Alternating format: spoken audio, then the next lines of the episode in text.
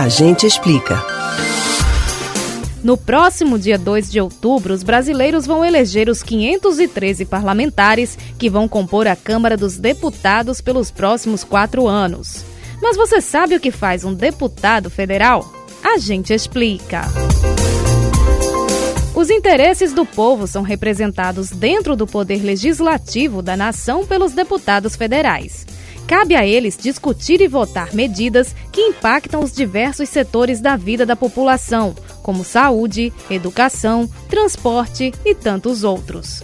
Esses parlamentares são responsáveis por propor novas leis válidas para todo o país ou alterar normas que já existem, até mesmo a Constituição. As propostas são votadas no plenário da Câmara, podendo antes ter sido discutidas em comissões, que são grupos de deputados voltados para assuntos específicos. Atualmente, existem 25 comissões permanentes na Casa, que tratam de temas como educação, segurança pública e meio ambiente. Também são formadas comissões temporárias, como as CPIs, que realizam investigações. E aqui vale lembrar que a Câmara tem o poder de autorizar a abertura de processo contra presidentes da República e ministros de Estado. Outra atribuição de destaque da Casa é analisar e votar anualmente o orçamento da União, aprovando ou não as medidas editadas pelo governo federal.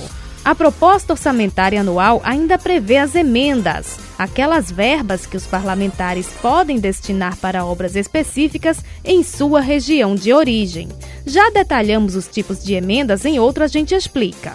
O número de deputados federais que cada estado tem na Câmara depende do tamanho da população local. Pernambuco, por exemplo, vai eleger neste ano 25 representantes para a Câmara. Você pode ouvir novamente o conteúdo deste ou outros A Gente Explica no site da Rádio Jornal ou nos principais aplicativos de podcast: Spotify, Deezer, Google e Apple Podcasts. Betânia Ribeiro para o Rádio Livre.